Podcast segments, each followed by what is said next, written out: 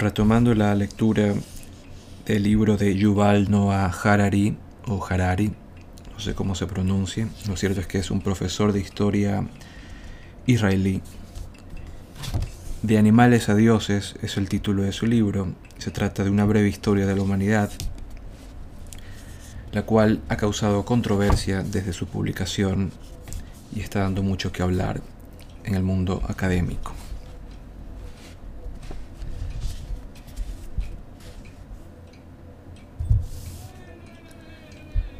Capítulo octavo. No hay justicia en la historia.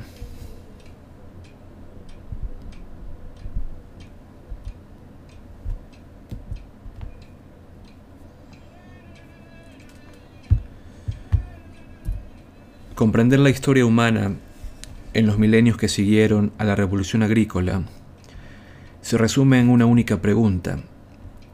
¿Cómo consiguieron los humanos organizarse en redes de cooperación masiva cuando carecían de los instintos biológicos para mantener dichas redes? La respuesta, a grandes rasgos, es que los humanos crearon órdenes imaginarias y diseñaron escrituras. Estos dos inventos llenaron las lagunas que habían dejado nuestra herencia biológica. Sin embargo, la aparición de estas redes fue para muchos una bendición dudosa. Los órdenes imaginados que sustentaban estas redes no eran neutros ni justos. Dividían a la gente en grupos artificiales, dispuestos en una jerarquía. Los niveles superiores gozaban de privilegios y poder, mientras que los inferiores padecían discriminación y opresión. El código de Hammurabi, por ejemplo, establece una jerarquía de superiores, plebeyos y esclavos. Los superiores tenían todas las cosas buenas de la vida, los plebeyos lo que sobraba, y los esclavos recibían una paliza si se quejaban. A pesar de su proclamación de la igualdad de todos los hombres, el orden imaginado que los americanos fundaron en 1776 también establecía una jerarquía entre los hombres, que se beneficiaban de él, y las mujeres a las que dejaban sin autoridad. Asimismo, creó una jerarquía entre los blancos, que gozaban de libertad, y los negros y los indios americanos, que eran considerados humanos de un tipo inferior y por lo tanto no compartían por igual los derechos de los hombres. Muchos de los que firmaron la Declaración de Independencia eran dueños de esclavos y no liberaron a sus esclavos después de firmarla, ni se consideraban hipócritas. En su opinión, los derechos de los hombres tenían poco que ver con los negros. El orden americano consagraba asimismo la jerarquía entre ricos y pobres. La mayoría de los americanos de la época no tenían ningún problema con la desigualdad causada por el hecho de que los padres ricos transmitían su dinero y sus negocios a los hijos. En su opinión, la igualdad significaba simplemente que las mismas leyes eran de aplicación a ricos y pobres. No tenían nada que ver con los beneficios del desempleo, la educación integrada o el seguro de enfermedad. También la libertad tenía connotaciones muy distintas de las que posee hoy. En 1776, esto no significaba que los que carecían de autoridad, ciertamente no los negros o los indios, o Dios no lo quiera, las mujeres, podían conseguirla o ejercerla. Quería decir simplemente que el Estado no podía, excepto en circunstancias inusuales, confiscar la propiedad privada de un ciudadano o decirle qué hacer con ella. El orden americano, por lo tanto, defendía la jerarquía de la riqueza, que algunos creían que era ordenada por Dios y otros creían que representaba las leyes inmutables de la naturaleza. La naturaleza, se afirmaba, premiaba el mérito con la riqueza al tiempo que penalizaba la indolencia.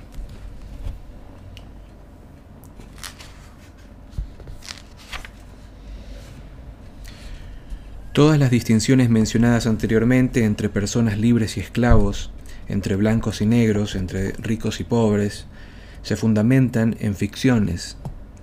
La jerarquía de hombres y mujeres se analizará más adelante, pero es una regla de hierro de la historia que toda jerarquía imaginada niega sus orígenes ficticios y afirma ser natural e inevitable. Por ejemplo, muchas personas que han considerado que la jerarquía de personas libres y esclavos es natural y correcta, aducían que la esclavitud no era un invento humano. Amurabi consideraba que la habían ordenado los dioses. Aristóteles afirmaba que los esclavos tenían una naturaleza servil, mientras que las personas libres tenían una naturaleza libre. Su nivel en la sociedad es simplemente un reflejo de su naturaleza innata. Si preguntamos a los, supremacistas blancos acerca de la jerarquía racial, obtendremos una lección pseudocientífica sobre las diferencias biológicas entre las razas. Es probable que se nos diga que hay algo en la sangre o en los genes de los caucásicos que hace que los blancos sean por naturaleza más inteligentes, más morales, más trabajadores. Y si preguntamos a un capitalista empecinado sobre la jerarquía de la riqueza, es probable que oigamos que es el resultado inevitable de diferencias objetivas en las capacidades individuales. Según esta idea, los ricos tienen más dinero porque son más capaces y diligentes. Por eso a nadie debería preocuparle que los ricos reciban una mejor asistencia sanitaria, una mejor educación y una mejor nutrición. Los ricos merecen ricamente todas y cada una de las ventajas de las que gozan.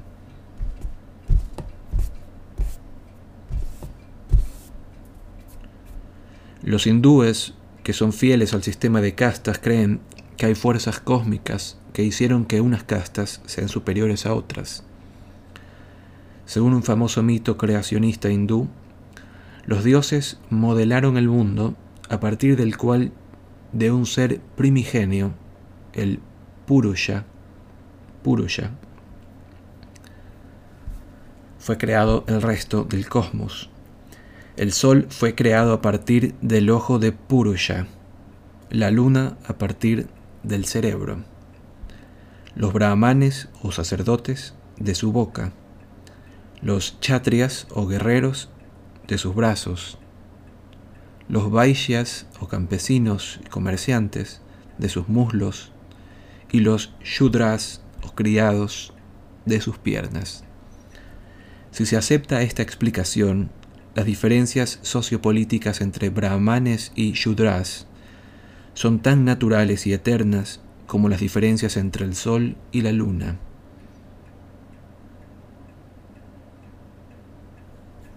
Los antiguos chinos creían que cuando la diosa Nu-Wa creó a los humanos a partir de la tierra, amasó a los, a los aristócratas a partir de fino suelo amarillo, mientras que los plebeyos fueron formados a partir de barro pardo. Pero hasta donde sabemos, todas estas jerarquías son producto de la imaginación humana. Brahmanes y Shudras no fueron creados realmente por los dioses a partir de diferentes partes del cuerpo de un ser primigenio.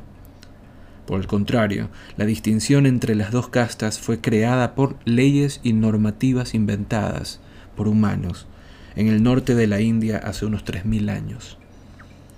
Contrariamente a lo que decía Aristóteles, no hay diferencias biológicas conocidas entre los esclavos y las personas libres. Las leyes y las normas humanas han convertido a algunas personas en esclavos y a otras en amos.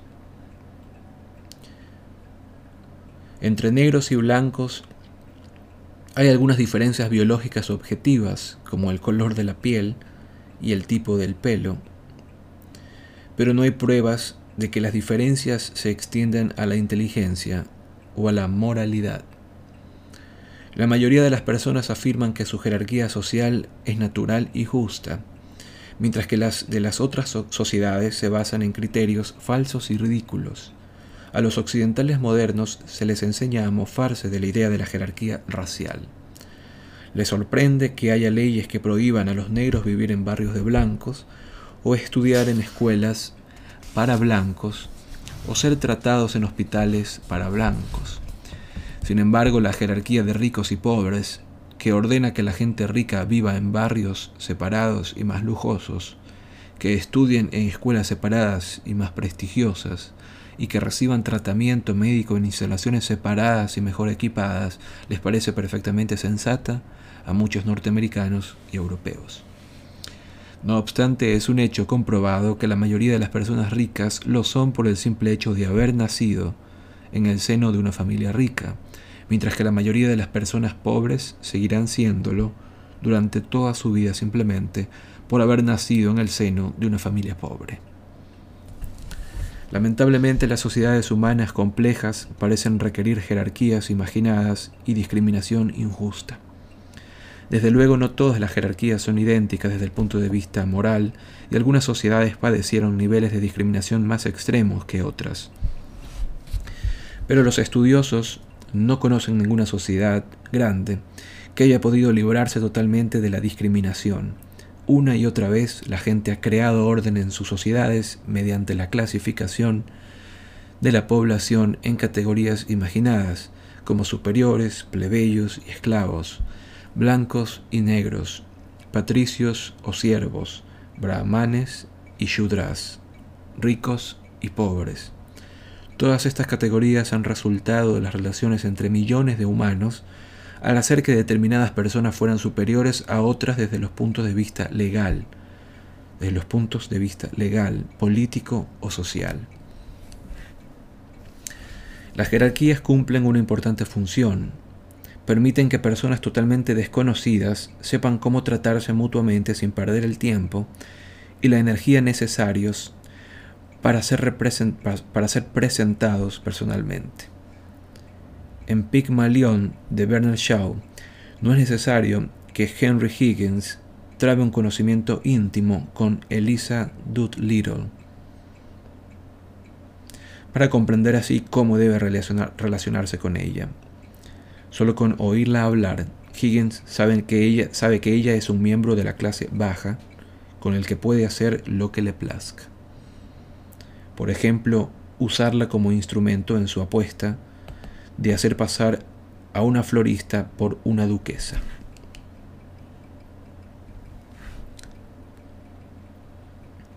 Una Elisa moderna que trabaja en una floristería tiene que saber cuánto esfuerzo ha de poner a la hora de vender rosas y gladiolos a las decenas de personas que entran cada día a la tienda.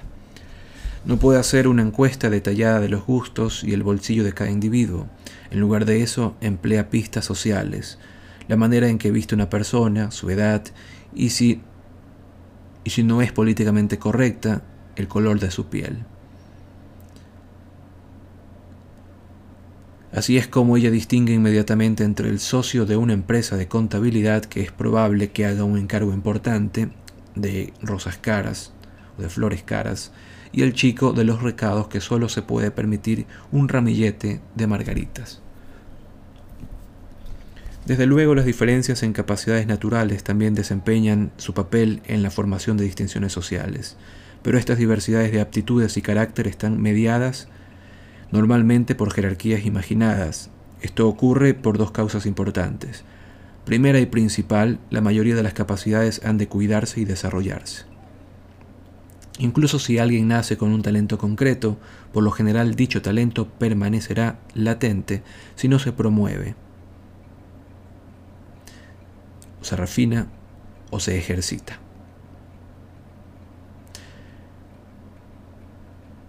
No todas las personas tienen las mismas posibilidades de cultivar y refinar sus capacidades. Por regla general, que tengan o no dicha oportunidad dependerá del lugar que ocupen en la jerarquía imaginada de su sociedad.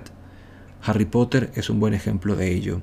Apartado de su familia de magos distinguidos y criado por personas ignorantes, que no son magos, llegan a Hogwarts, a Hogwarts sin ninguna experiencia en el arte de la magia. Le harán falta siete libros para obtener el dominio de sus poderes y el conocimiento de sus habilidades únicas. Segunda, aún en el caso de que personas pertenecientes a clases diferentes desarrollen exactamente las mismas cualidades, es improbable que disfruten del mismo éxito, porque tendrán que jugar la partida con reglas distintas. Tendrán que jugar con reglamentos distintos. Si en la India gobernada por Gran Bretaña, un intocable, un brahman, un irlandés católico y un inglés protestante hubieran desarrollado de alguna manera exactamente la misma perspicacia para los negocios, no habrían tenido la misma oportunidad de hacerse ricos. El juego económico estaba arreglado con restricciones legales y techos de cristal no oficiales.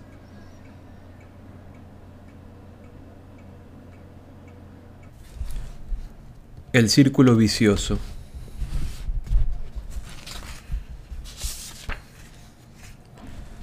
Todas las sociedades se basan en jerarquías imaginadas, pero no necesariamente en las mismas jerarquías. ¿Qué explica las diferencias?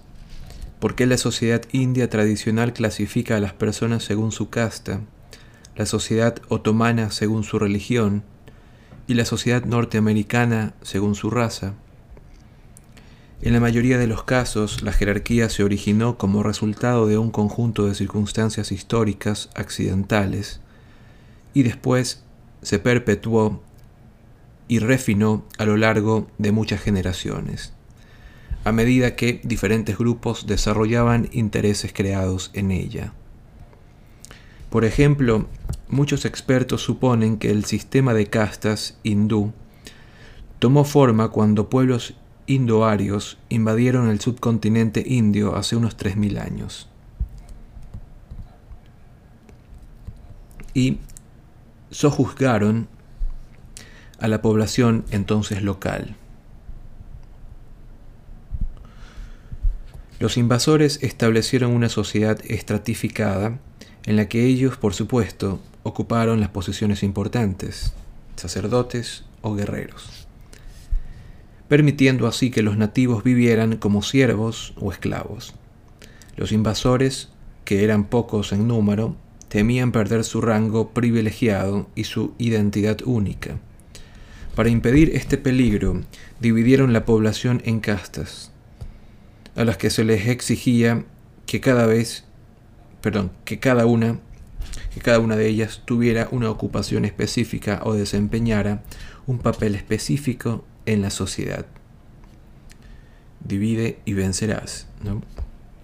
Lema romano. Cada una tenía un rango legal, privilegios y deberes distintos. La mezcla de castas, la interacción social, el matrimonio, incluso compartir la comida, estaba prohibida. Y las distinciones no eran solo legales, se convirtieron en una parte inherente de la mitología y de la práctica religiosa. Los dominadores aducían que el sistema de castas reflejaba una realidad cósmica eterna en lugar de un acontecimiento histórico casual.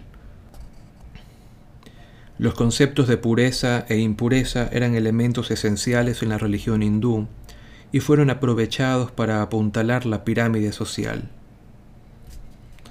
A los hindúes piadosos se les enseñaba que el contacto con una casta diferente podía contaminarlos, no solo a ellos personalmente, sino a la sociedad en su conjunto. Y por tanto debían repudiarlo. O sea, este intercambio debía ser repudiado. Estas ideas no son en absoluto exclusivas de los hindúes.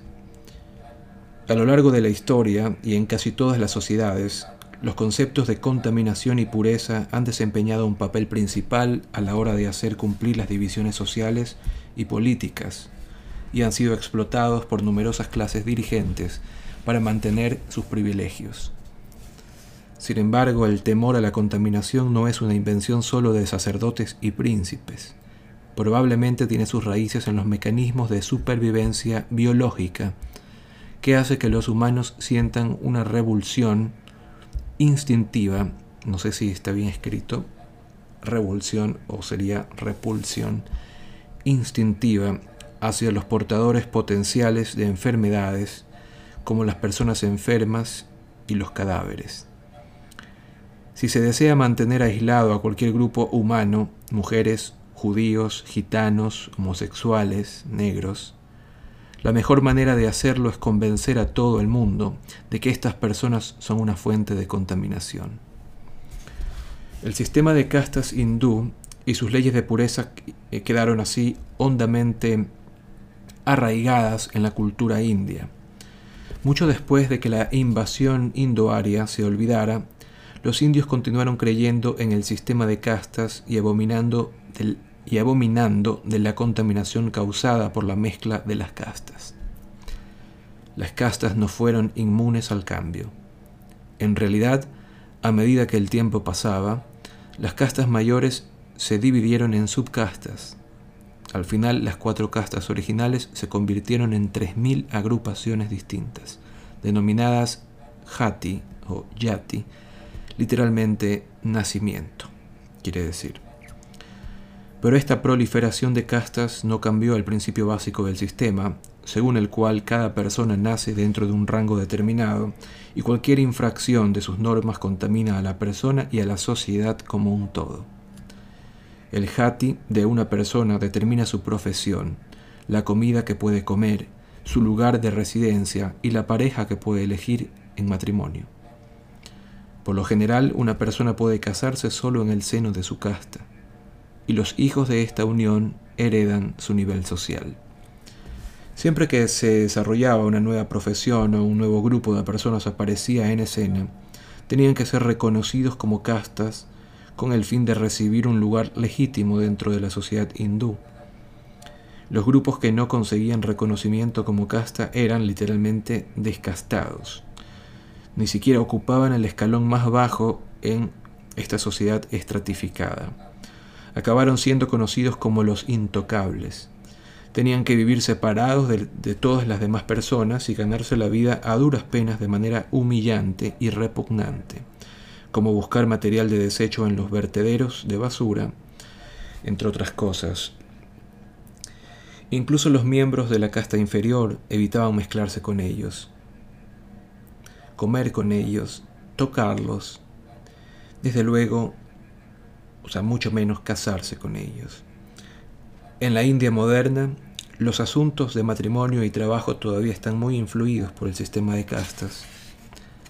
A pesar de todos los intentos por parte del gobierno democrático indio de romper estas distinciones y de convencer a los hindúes de que no hay nada de contaminante en la mezcla de castas.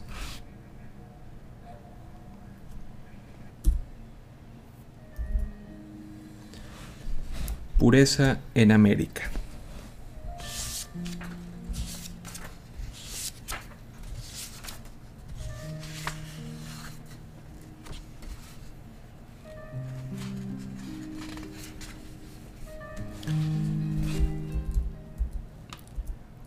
Un círculo vicioso similar perpetuó la jerarquía racial en América moderna desde el siglo XVI al XVIII, los conquistadores europeos importaron millones de esclavos africanos para que trabajaran en las minas y plantaciones de América. Decidieron importar esclavos de África y no de Europa o Asia Oriental debido a tres factores circunstanciales. En primer lugar, África estaba más cerca, de modo que era más barato importar esclavos de Senegal que de Vietnam.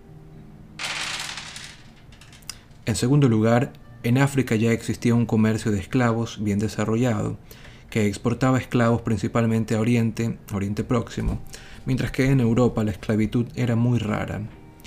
Evidentemente era mucho más fácil comprar esclavos en un mercado ya existente que crear uno de la nada. En tercer lugar, y más importante, las plantaciones americanas en lugares como Virginia, Haití y Brasil estaban plagadas por la malaria y la fiebre amarilla que se habían originado en África. Los africanos habían adquirido a lo largo de generaciones una inmunidad genética parcial a estas enfermedades, mientras que los europeos se hallaban totalmente indefensos y morían en gran número. En consecuencia, era más sensato para el dueño de una plantación invertir su dinero en un esclavo africano que en un esclavo europeo o en un trabajador contratado. Paradójicamente, la superioridad genética en términos de inmunidad se tradujo en inferioridad social, precisamente porque los africanos eran más aptos en los climas tropicales que los europeos, terminaron como esclavos de los amos europeos. Debido a estos factores circunstanciales, las nuevas sociedades emergentes de América se dividirían en una casta dominante de europeos blancos y una casta subyugada de africanos negros. Sin embargo, a la gente no le gusta reconocer que tiene esclavos de una determinada raza u origen simplemente porque es, conveniente desde el punto de vista económico. Como los conquistadores arios de la India, los europeos blancos en América querían ser vistos no solo como exitosos económicamente, sino también como piadosos, justos y objetivos. Se pusieron a su servicio mitos religiosos y científicos para justificar dicha división. Los teólogos argumentaban que los negros descendían de Cam, hijo de Noé, cargado por su padre con la maldición de que su descendencia sería esclava. Los biólogos adujeron que los negros son menos inteligentes que los blancos y su sentido moral menos desarrollado. Los doctores dijeron que los negros viven en la inmundicia y propagaban enfermedades. En otras palabras, son una fuente de contaminación. Estos mitos cayeron en suelo abonado en la cultura americana y en la cultura occidental en general, y continuaron ejerciendo su influencia mucho después de que hubieran desaparecido las condiciones que hicieron posible la esclavitud. A principios del siglo XIX el imperio británico prohibió la esclavitud y detuvo el comercio de esclavos del Atlántico, y en las décadas que siguieron a la esclavitud se fue proscribiendo de manera gradual en todo el continente americano. Resulta notable que esta fue la primera y la única vez en la historia en la que las sociedades esclavistas abolieron voluntariamente la esclavitud.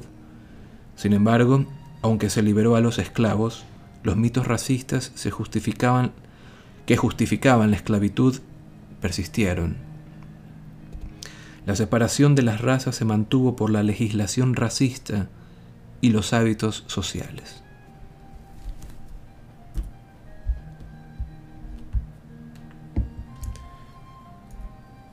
El resultado fue un ciclo de causa y efecto que, es que se automantenía, es decir, un círculo vicioso. Consideremos, por ejemplo, los Estados Unidos sureños inmediatamente después de la Guerra de Secesión estadounidense. En 1865, la decimotercera enmienda de la Constitución de Estados Unidos dejaba a la esclavitud fuera de la ley eh, de, Estados Unidos y la decimocuarta enmienda decretaba que no se podía negar la ciudadanía ni la igual protección de la ley sobre la base de la raza. Sin embargo, los dos siglos de esclavitud que se traducían en que la mayor parte de familias negras eran mucho más pobres y mucho menos educadas que la mayoría de las familias blancas. Así, una persona negra nacida en Alabama en 1865 tenía muchas menos probabilidades de obtener una buena educación y un trabajo bien remunerado que sus vecinos blancos. Sus hijos, nacidos en las décadas de 1880 y 1890, empezaron su vida con la misma desventaja, también ellos habían nacido en una familia pobre y con poca formación.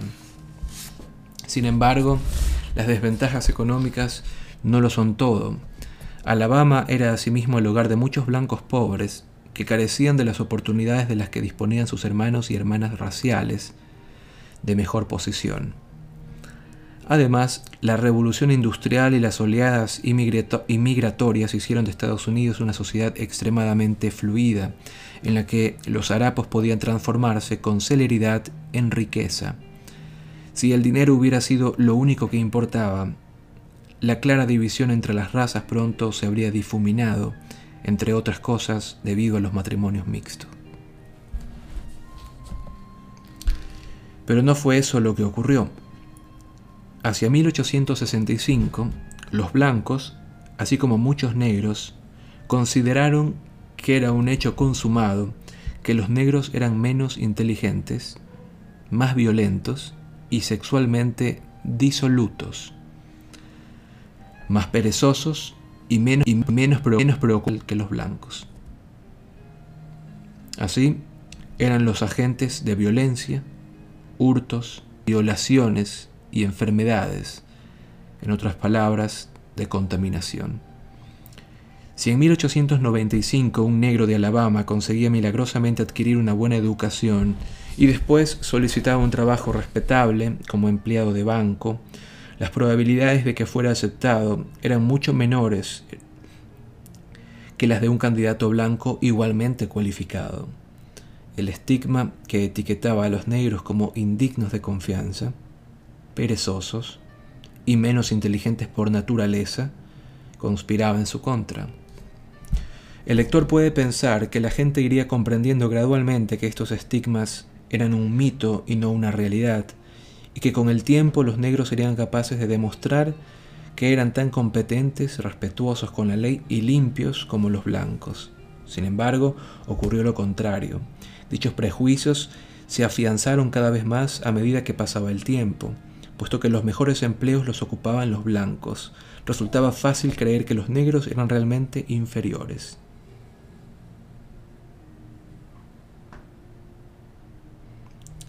Mira, decía el ciudadano blanco medio, hace generaciones que los negros son libres, pero casi no hay profesores negros, ni abogados, ni médicos, ni empleados de banco negros.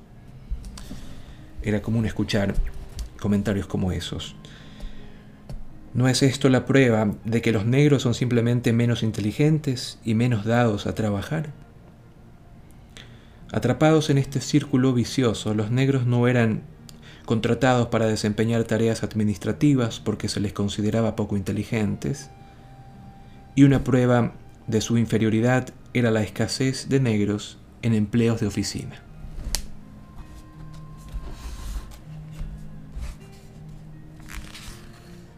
Y aquí hay una especie de esquema escalonado que va de un acontecimiento histórico casual al control de los blancos sobre los negros, que desemboca en leyes discriminatorias y a su vez desemboca en pobreza y falta de educación entre los negros. Finalmente, esto provoca prejuicios culturales. El círculo vicioso, una situación histórica casual, se traduce en un sistema social rígido. El círculo vicioso no termina aquí. A medida que los estigmas contra los negros se hacían más fuertes, se tradujeron en un sistema de leyes y normas que estaban destinadas a, salvaguardar el orden racial. Se prohibió que los negros votaran en las elecciones, que estudiaran en las escuelas para blancos, que compraran en las tiendas para blancos, que comieran en restaurantes para blancos, que durmieran en hoteles de blancos. La justificación de todo ello era que los negros eran sucios, haraganes, viciosos, de modo que los blancos tenían que ser protegidos de ellos. Los blancos no querían dormir en el mismo hotel que los negros ni comer en el mismo restaurante, por temor a enfermedades. No querían que sus hijos estudiaran en las mismas escuelas que los niños negros, por miedo a la brutalidad y a las malas influencias. No querían que los negros votaran en las elecciones, puesto que los negros eran ignorantes e inmorales. Tales temores venían reforzados por estudios científicos que demostraban que los negros eran realmente menos cultos, que entre ellos eran comunes varias enfermedades y que su índice de criminalidad, de criminalidad era mucho más elevado. Los estudios ignoraban que estos hechos eran el resultado de la discriminación contra los negros. A mediados del siglo XX, la segregación en los antiguos estados confederados probablemente era peor que a finales del siglo XIX. Clennon King, un estudiante negro que solicitó matricularse en la Universidad de Mississippi en 1958, fue ingresado a la fuerza en un sanatorio, sanatorio mental, un manicomio. El juez que presidía dictaminó que con toda seguridad una persona negra tenía que estar loca si pensaba que podría ser admitida en la Universidad de Mississippi.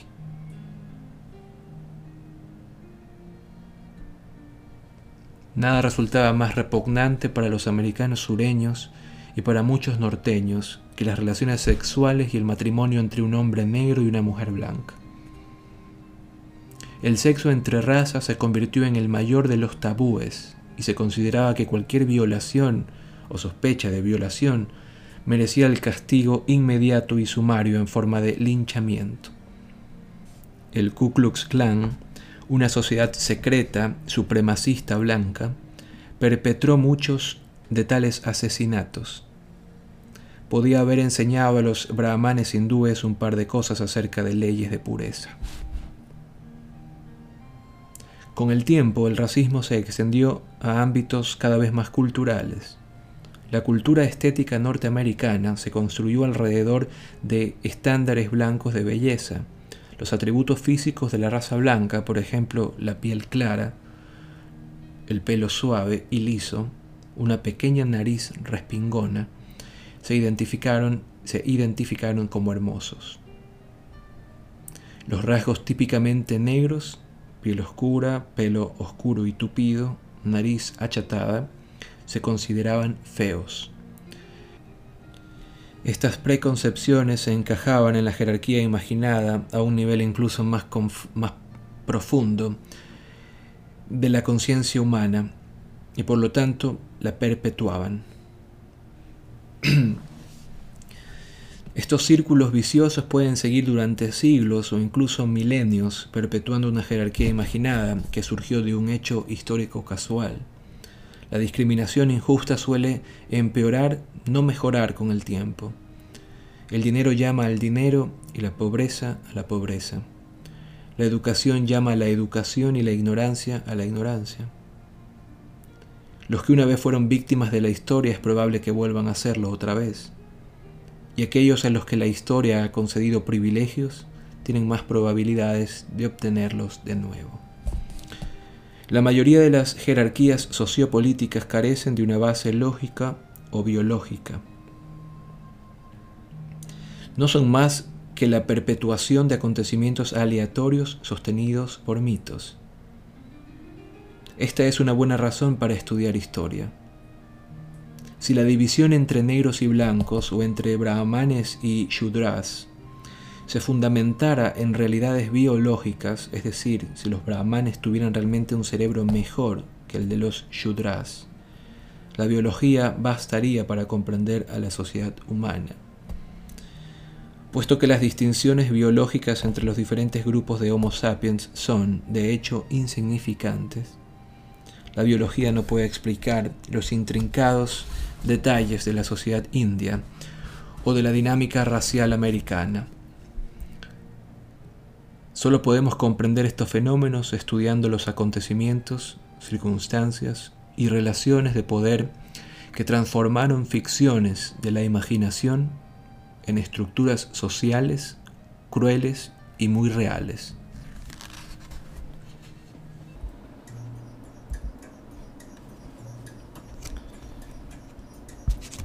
Él y ella.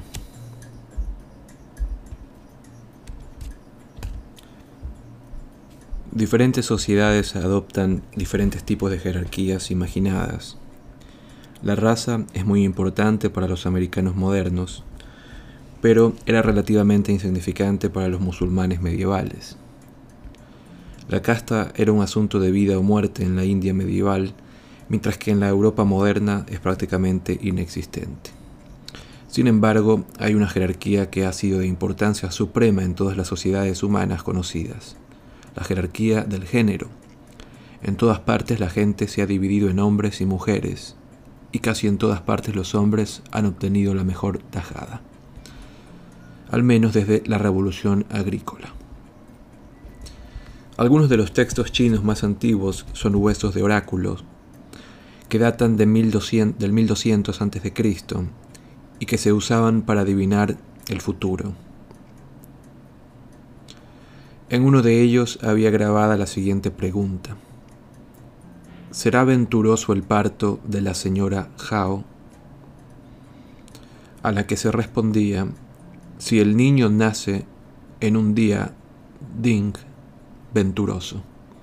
Si nace en un día Yang, muy afortunado, muy afortunado. Sin embargo, la señora Howe dio a luz en un día Yavin. El texto termina con esta observación displicente. Tres semanas y un día después, en un día Yajin, nació el hijo. No hubo suerte, era una niña. Más de 3.000 años después, cuando la China comunista promulgó la política del hijo único, muchas familias chinas continuaron considerando que el nacimiento de una niña era una desgracia. Ocasionalmente los padres abandonaban o mataban a las niñas recién nacidas con el fin de tener otra oportunidad de conseguir un niño. En muchas sociedades las mujeres eran simples propiedades de los hombres, con frecuencia de sus padres, maridos o hermanos. El estupro o la violación en muchos sistemas legales se consideraba un caso de violación de propiedad.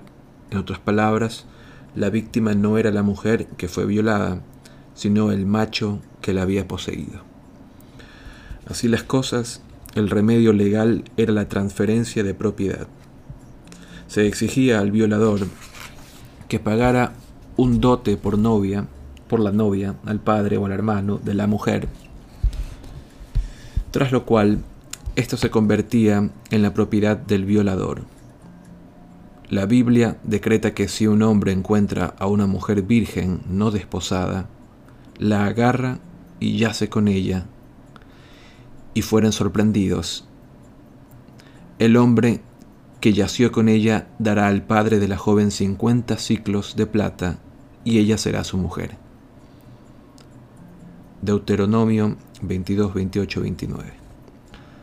Los antiguos hebreos consideraban que este era un arreglo razonable.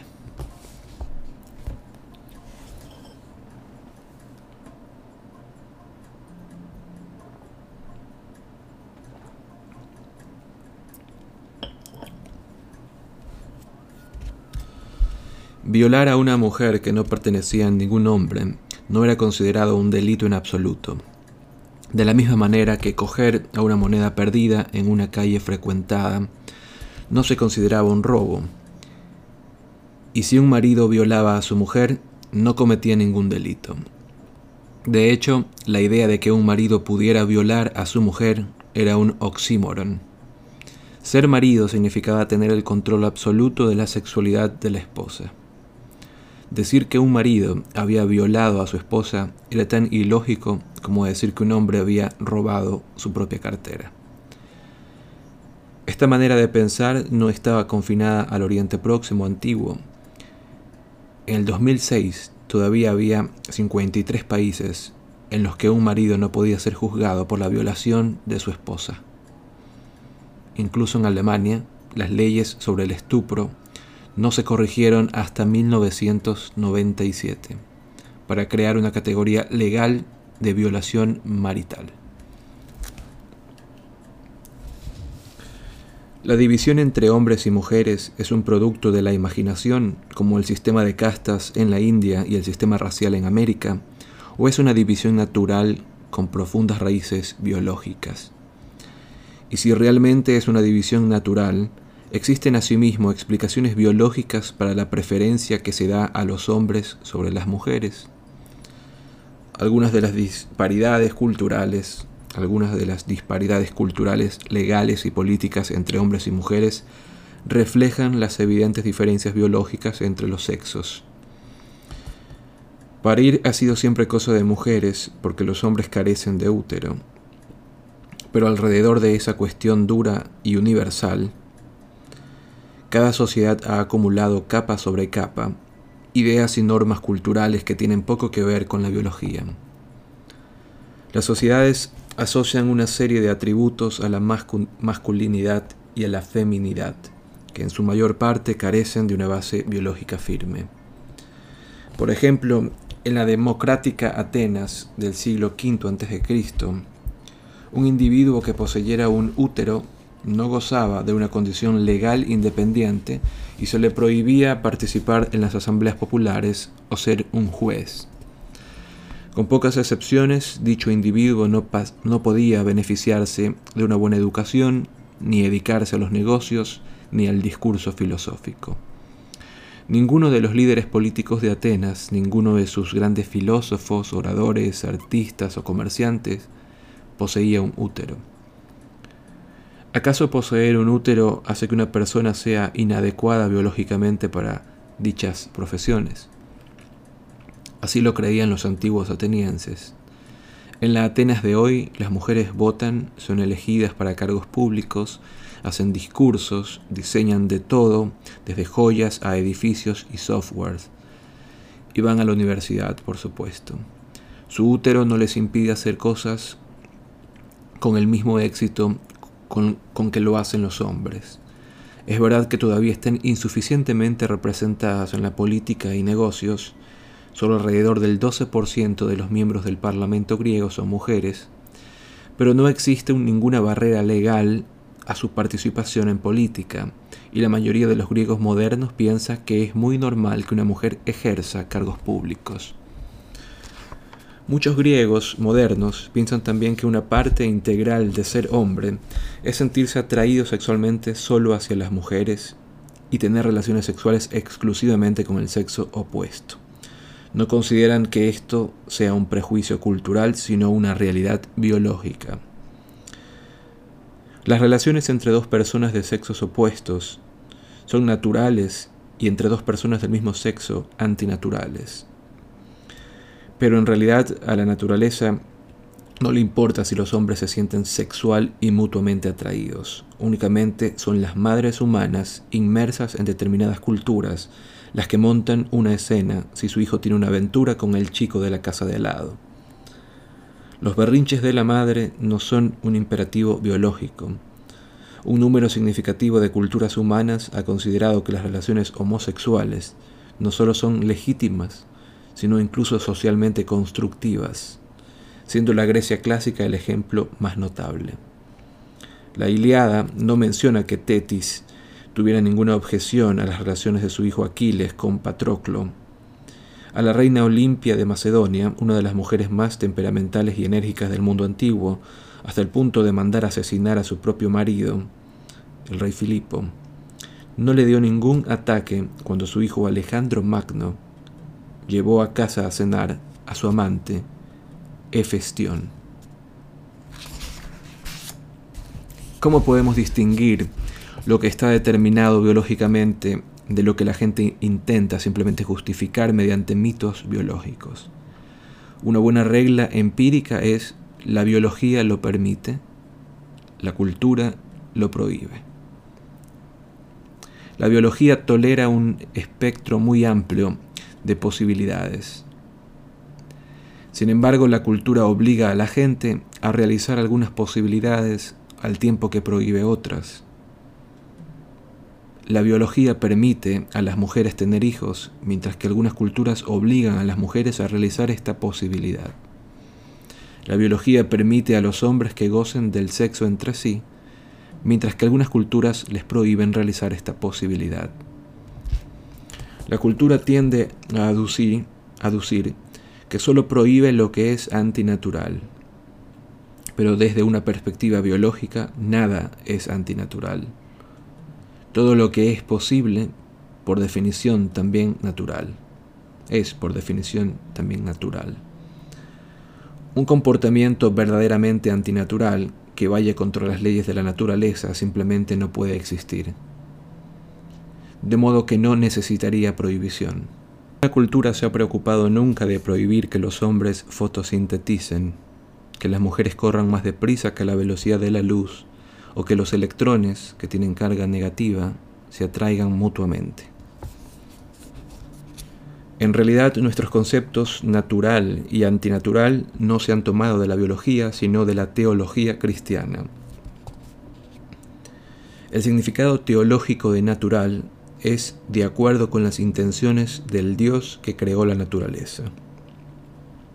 Los teólogos cristianos argumentaban que Dios creó el cuerpo humano con el propósito de que cada miembro y órgano sirviera a un fin particular. Si utilizamos nuestros miembros y órganos para el fin que Dios pretendía, entonces es una actividad natural.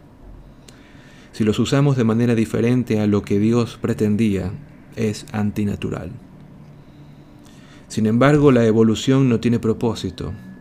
Los órganos no han evolucionado con una finalidad. Y la manera como son usados está en constante cambio. No hay un solo órgano en el cuerpo humano que realice únicamente la tarea que realizaba su prototipo cuando apareció por primera vez hace cientos de millones de años. Los órganos evolucionan para ejecutar una función concreta, pero una vez que existen, pueden adaptarse a sí mismos para otros usos. La boca, por ejemplo, apareció porque los, primitivos organismos pluricelulares necesitaban una manera de incorporar nutrientes a su cuerpo. Todavía usamos la boca para este propósito, pero también la empleamos para besar, hablar y si somos Rambo, para extraer la anilla de las granadas de mano. ¿Acaso alguno de estos usos es antinatural simplemente porque nuestros antepasados vermiformes de hace 600 millones de años no hacían estas cosas con su boca? De manera parecida, las alas no surgieron de repente en todo su esplendor aerodinámico. Se desarrollaron a partir de órganos que cumplían otra finalidad. Según una teoría, las alas de los insectos se desarrollaron hace millones de años a partir de protrusiones corporales de bichos que no podían volar. Los bichos con esas protuberancias poseían una mayor área superficial que los que las tenían, y esto les permitía captar más radiación solar y así mantenerse más calientes. En un proceso evolutivo lento, estos calefactores solares aumentaron de tamaño, la misma estructura que era buena para la máxima absorción de radiación solar, mucha superficie, poco peso, también por coincidencia proporcionaba a los insectos un poco de sustentación cuando brincaban y saltaban. Los que tenían las mayores protrusiones, los que tenían, aquellos que tenían las mayores protrusiones, podían brincar y saltar mucho más lejos. Algunos insectos empezaron a usar aquellas cosas para planear, y desde allí solo hizo falta un pequeño paso hasta las alas para propulsar realmente al bicho a través del aire. La próxima vez que un mosquito zumbe en la oreja del lector, acúsele de comportamiento antinatural. Si fuera bien educado y se conformara con lo que Dios le ha dado, solo emplearía sus alas como paneles solares.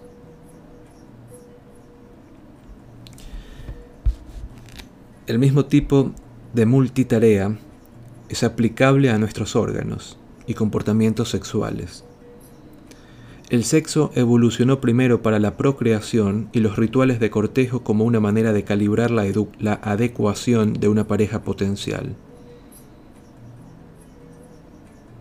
Sin embargo, en la actualidad muchos animales usan ambas cosas para una multitud de fines sociales que poco tienen que ver con crear pequeñas copias de sí mismos.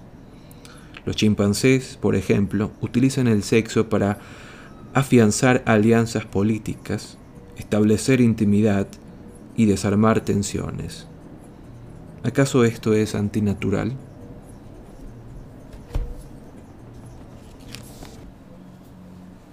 Sexo y género. Así pues, tiene poco sentido decir que la función natural de las mujeres es parir o que la homosexualidad es antinatural. La mayoría de las leyes, normas, derechos y obligaciones que definen la masculinidad o la feminidad reflejan más la imaginación humana que la realidad biológica. Biológicamente los humanos se dividen en machos y hembras.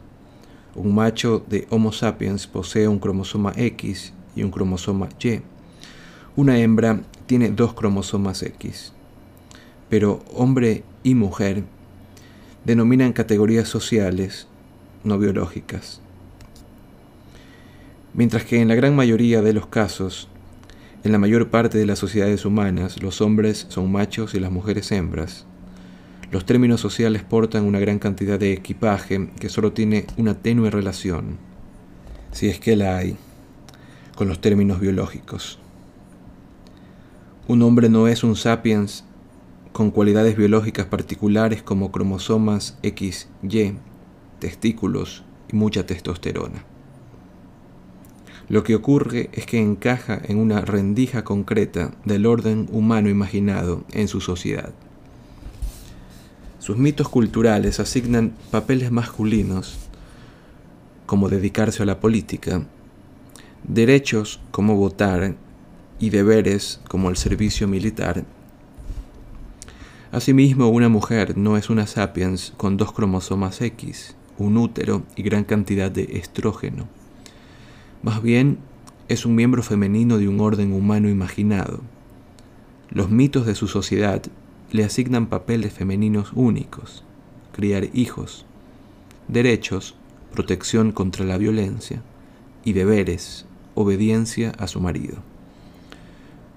Puesto que son los mitos y no la biología lo que definen los papeles, derechos y deberes del hombre y la mujer, el significado de masculinidad y feminidad ha variado enormemente de una sociedad a otra. Para hacer que las cosas sean menos confusas, los estudiosos suelen distinguir entre sexo, que es una categoría biológica, y género, que es una categoría cultural. El sexo se divide en machos y hembras y las cualidades de esta división son objetivas y han permanecido constantes a lo largo de la historia. El género se divide entre hombres y mujeres y algunas culturas reconocen otras categorías. Las cualidades denominadas masculinas y femeninas son intersubjetivas y experimentan cambios constantes. Por ejemplo, existen grandes diferencias en el comportamiento, deseos, indumentaria e incluso postura corporal entre las mujeres de, Atenas, la Atenas clásica y las mujeres de la Atenas moderna.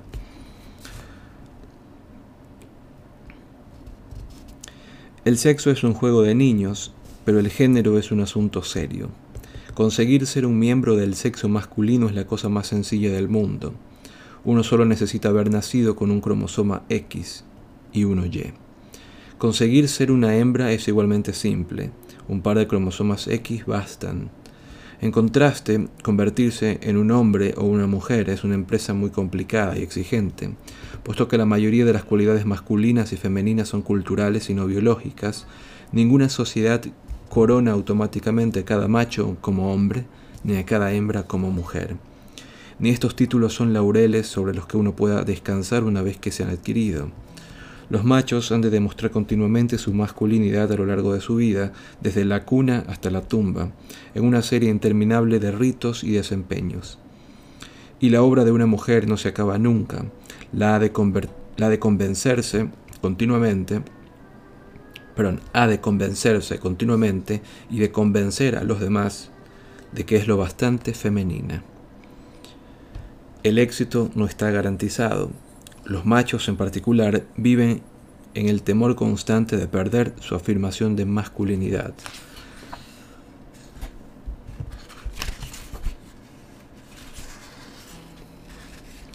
A lo largo de la historia, los machos han estado dispuestos a arriesgar e incluso a sacrificar su vida simplemente para que los demás puedan decir, es todo un hombre. Y aquí hay dos imágenes una es el rey Luis XIV y dice la masculinidad en el siglo XVIII, retrato oficial del rey Luis XIV de Francia, adviértase la larga peluca, las medias, los zapatos de tacón alto, la postura de bailarín y la enorme espada. En la Europa contemporánea todos estos rasgos, con excepción de la espada, se considerarían señal de afeminamiento. Pero en su época Luis era un techado de masculinidad y virilidad. Luego está la foto de Barack Obama y dice como título La masculinidad del siglo XXI, retrato oficial de Barack Obama donde están la peluca, las medias, los tacones altos y la espada. Los hombres dominantes nunca han tenido un aspecto más insulso y deprimente que en la actualidad. Durante la mayor parte de la historia, los hombres dominantes han sido pintorescos y ostentosos como los jefes de los indios americanos, con sus tocadas plumas, y los marajás hindúes, ataviados de sedas y diamantes. En el reino animal, los machos tienden a tener colores más vivos que las hembras. Pensemos en la cola de los pavos reales y en las melenas de los leones.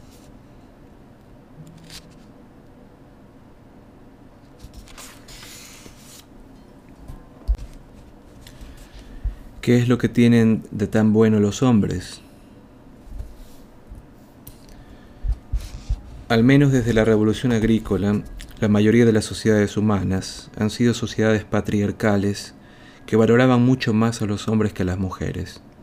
Con independencia de cómo una sociedad definiera hombre y mujer, ser un hombre era siempre mejor, las sociedades patriarcales educan a los hombres para que piensen y actúen de una manera masculina y a las mujeres para que piensen y actúen de una manera femenina y castigan a todos los que se atrevan a cruzar estos límites. Pero no premian de igual manera a los que se amoldan. Las cualidades consideradas masculinas son más valoradas que las que se consideran femeninas, y los miembros de una sociedad que encarnan el ideal femenino obtienen menos cosas que los que ejemplifican el ideal de masculino. En la salud y la educación de las mujeres se invierten menos recursos.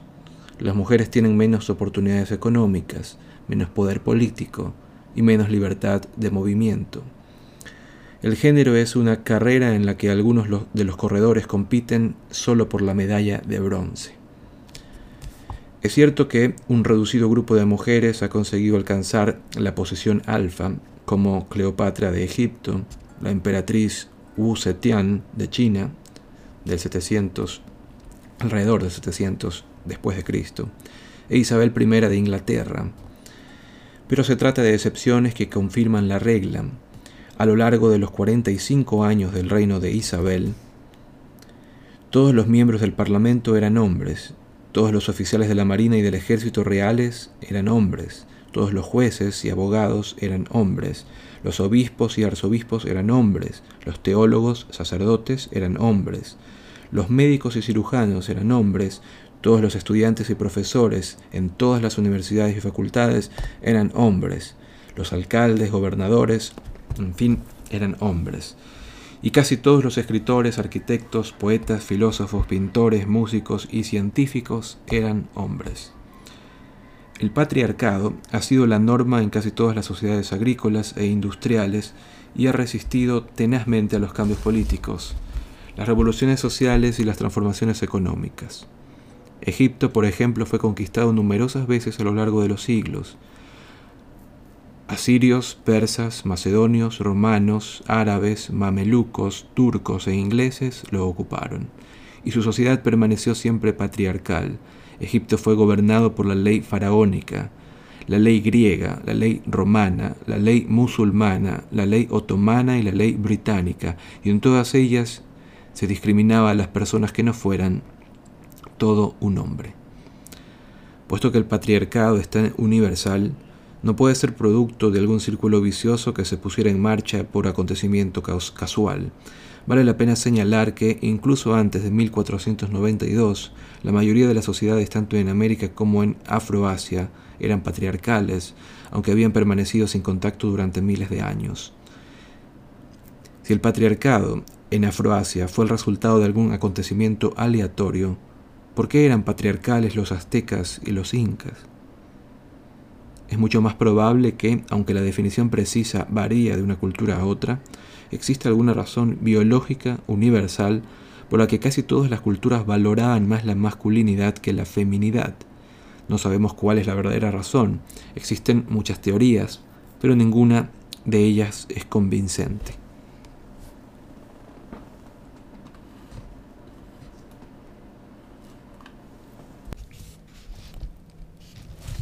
Potencia muscular.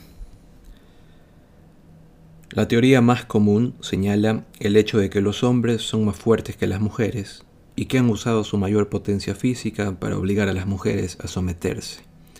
Una versión más sutil de esta afirmación aduce que su fuerza permite a los hombres monopolizar tareas que exigen un trabajo manual duro. como labrar y cosechar. Esto les da el control de la producción de alimentos, que a su vez se traduce en poder político. El énfasis en la potencia muscular plantea dos problemas. Primero, la afirmación de que los hombres son más fuertes que las mujeres es cierta solo por término medio y solo con relación a determinados tipos de fuerza. Por lo general las mujeres son más resistentes al hambre, la enfermedad y la fatiga que los hombres. También hay muchas mujeres que pueden correr más veloz y levantar pesos más pesados que muchos hombres. Además, y lo que es más controvertido para esta teoría, a lo largo de la historia, las mujeres se las ha excluido principalmente de las profesiones que requieren poco esfuerzo físico, como el sacerdocio, las leyes, la política, mientras que se han dedicado a tareas manuales duras en los campos, en la artesanía y en el hogar. Si el poder social se dividiera en relación directa con la fuerza física o el vigor, las mujeres tendrían una parte mayor del mismo. Y lo que es más importante, simplemente no hay relación directa entre la fuerza física y el poder social entre los humanos. Las personas de más de, de 60 años suelen ejercer poder sobre personas que se hallan en la veintena, aunque las que tienen veintitantos años son mucho más fuertes que sus mayores. El típico dueño de una plantación en Alabama de mediados del siglo XIX podría haber sido derribado en segundos por cualquiera de los esclavos que cultivaban sus campos de algodón.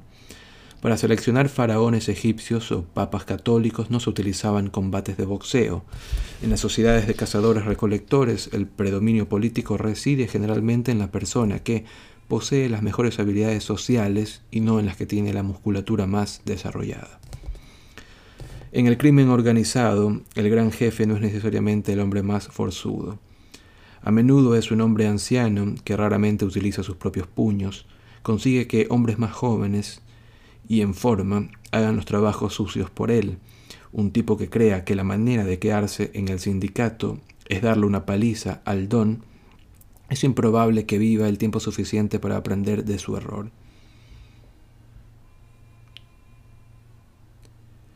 Incluso entre los chimpancés, el macho alfa consigue su posición al establecer una coalición estable con otros machos y hembras, no mediante la violencia insensata. En realidad, la historia humana demuestra que a menudo hay una relación inversa entre proezas físicas y poder social. En la mayoría de las sociedades, las clases sociales inferiores son las que realizan los trabajos manuales. Esto puede reflejar la posición de Homo sapiens en la cadena, trófica. Si todo lo que importara fuera las capacidades físicas brutas, si todo lo que importara fueran las capacidades físicas brutas, los sapiens se encontrarían en un peldaño intermedio de la escalera, pero sus habilidades mentales y sociales lo situaron en el ápice. Por lo tanto, es natural que la cadena de poder dentro de la especie esté determinada a sí mismo por capacidades mentales y sociales más que por la fuerza bruta. Por eso es difícil creer que la jerarquía social más influyente y más estable de la historia se base en la capacidad de los hombres de reprimir físicamente a las mujeres.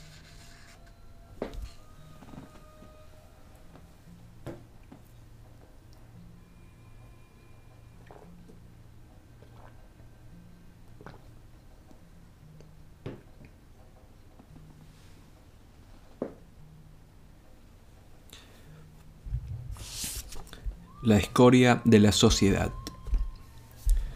Otra teoría explica que la dominancia masculina resulta no de la fuerza, sino de la agresión.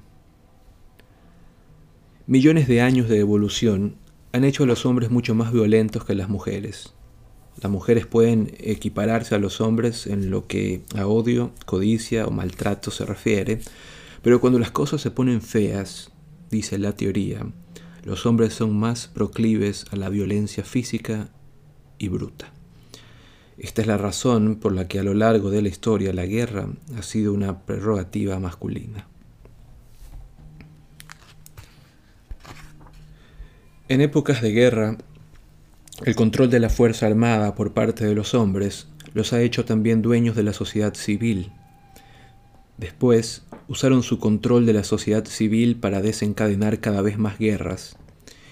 Y cuanto mayor era el número de guerras, mayor el control de las sociedades por los hombres.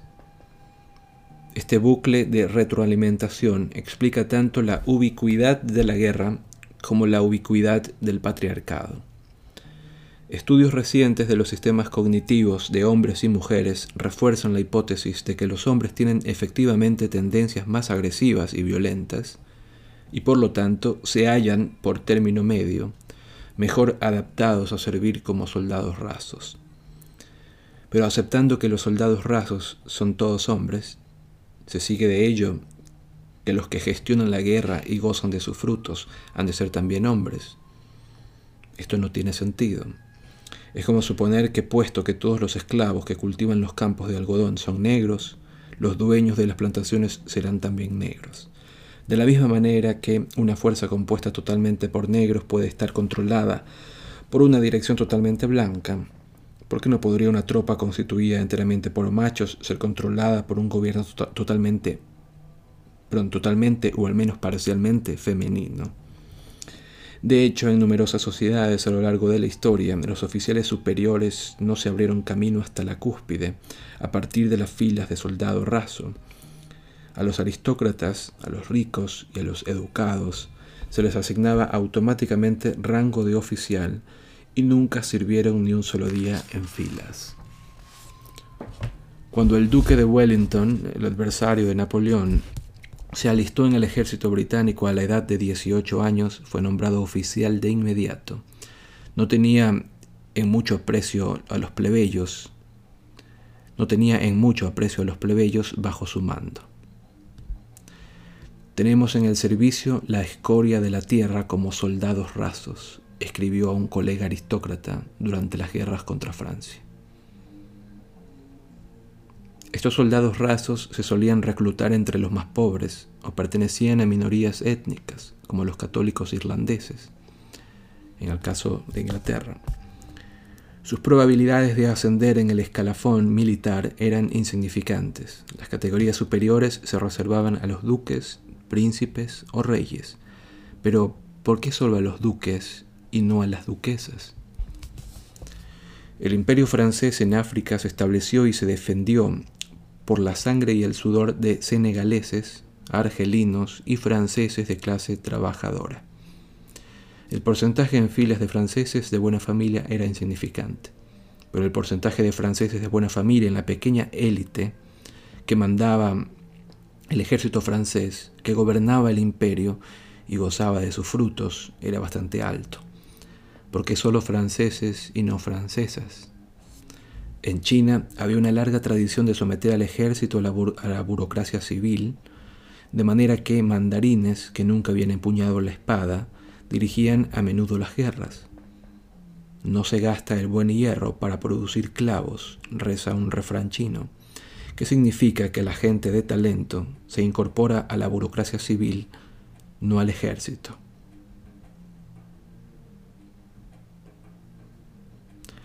¿Por qué pues eran hombres todos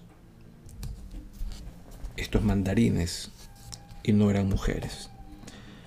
No se puede aducir razonablemente que su debilidad física o sus bajos niveles de testosterona impedían a las mujeres ser mandarines, generales y políticos de éxito.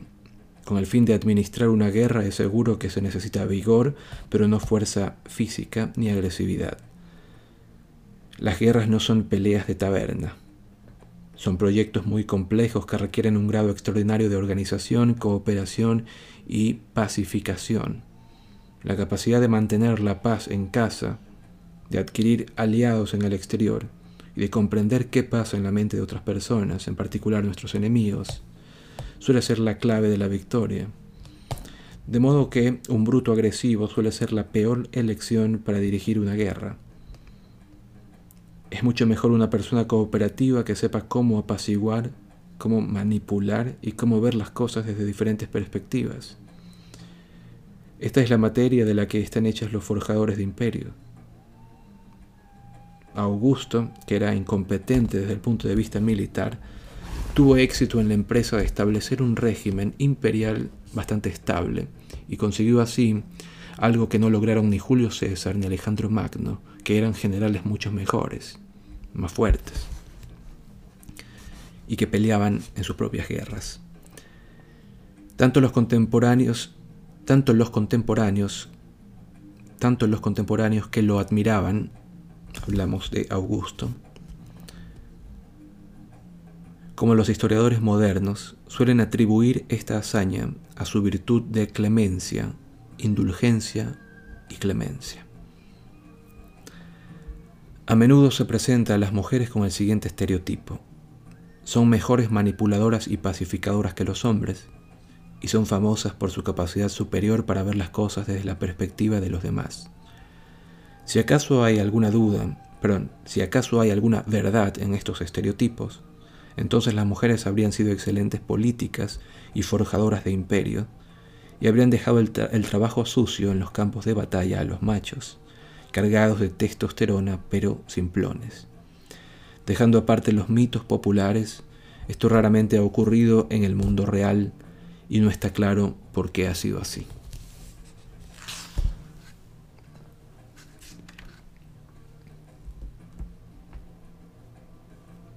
Para finalizar este capítulo, genes patriarcales. Un tercer tipo de explicación biológica concede menos importancia a la fuerza bruta y a la violencia, y sugiere que a lo largo de millones de años de evolución, hombres y mujeres desarrollaron por evolución diferentes estrategias de supervivencia y reproducción.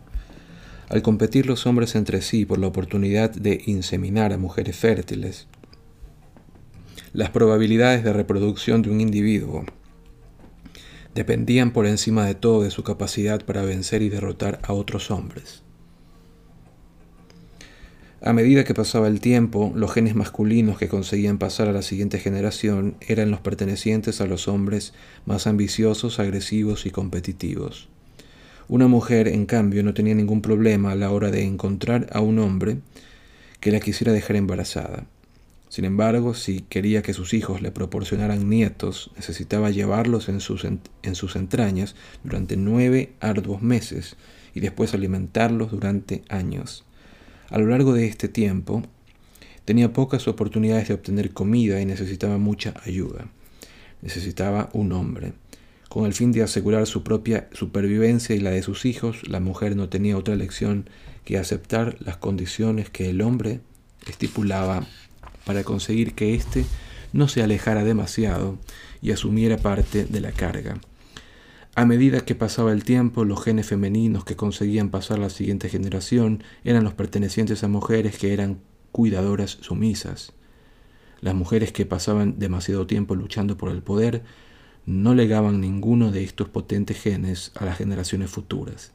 El resultado de estas diferentes estrategias de supervivencia, según esta teoría, es que los hombres han sido programados para ser ambiciosos y competitivos y para destacar en la política y los negocios, mientras que las mujeres han, tenido, han tendido a apartarse del camino y a dedicar su vida a criar hijos. Sin embargo, parece que la evidencia empírica también desmiente esta hipótesis.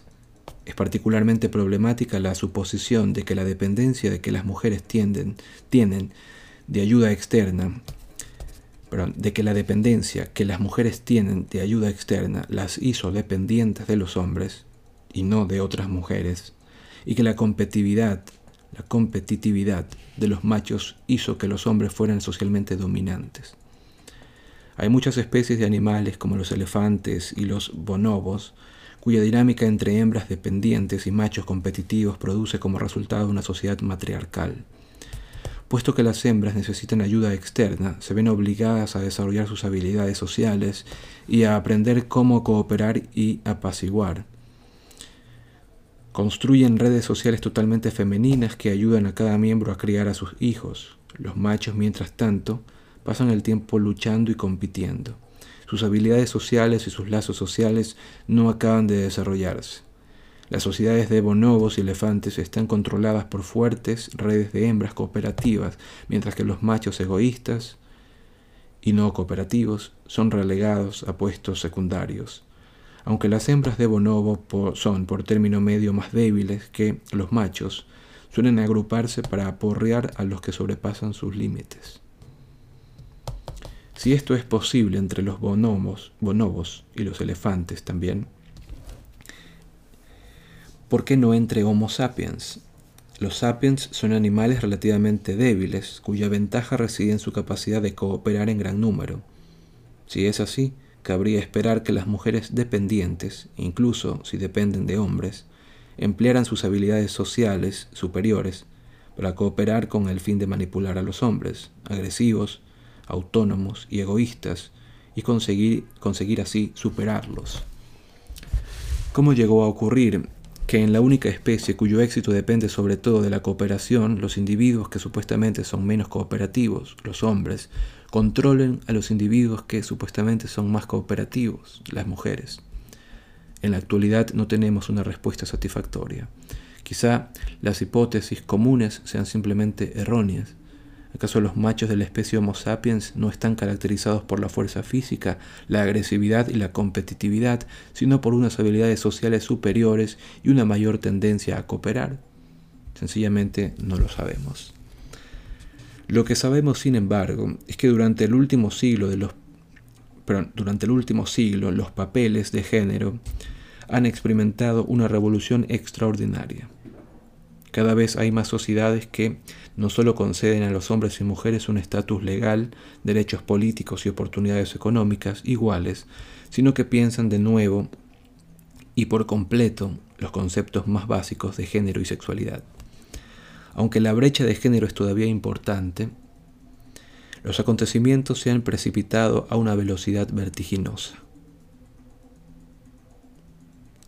En 1913 en Estados Unidos se consideraba de manera general que conceder el derecho de voto a las mujeres era una afrenta. La posibilidad de que hubiera una mujer ministra o juez del Tribunal Supremo era simplemente ridícula. O al mismo tiempo la homosexualidad era un tema tabú y ni siquiera podía hablarse de ella en la sociedad educada. Sin embargo, en 2013 el derecho de voto de las mujeres se da por sentado. Apenas es motivo de comentario que haya ministras y cinco jueces del Tribunal Supremo de Estados Unidos, tres de los cuales son mujeres. Deciden a favor de legalizar los matrimonios entre personas del mismo sexo, al votar en contra de las objeciones de cuatro jueces masculinos. Estos cambios espectaculares son precisamente los que hacen que la historia del género nos deje tan estupefactos ¿Sí? Como hoy se ha demostrado de manera tan clara, el sistema patriarcal se ha basado en mitos infundados y no en hechos biológicos reales. ¿Qué es lo que explica la universalidad y estabilidad de este sistema? Dejamos abierta la pregunta y concluimos no solo el capítulo octavo, no hay justicia en la historia, sino que se concluye la segunda parte de este libro para dar paso hacia la tercera que leeremos en el siguiente segmento, la unificación de la humanidad. Hasta entonces.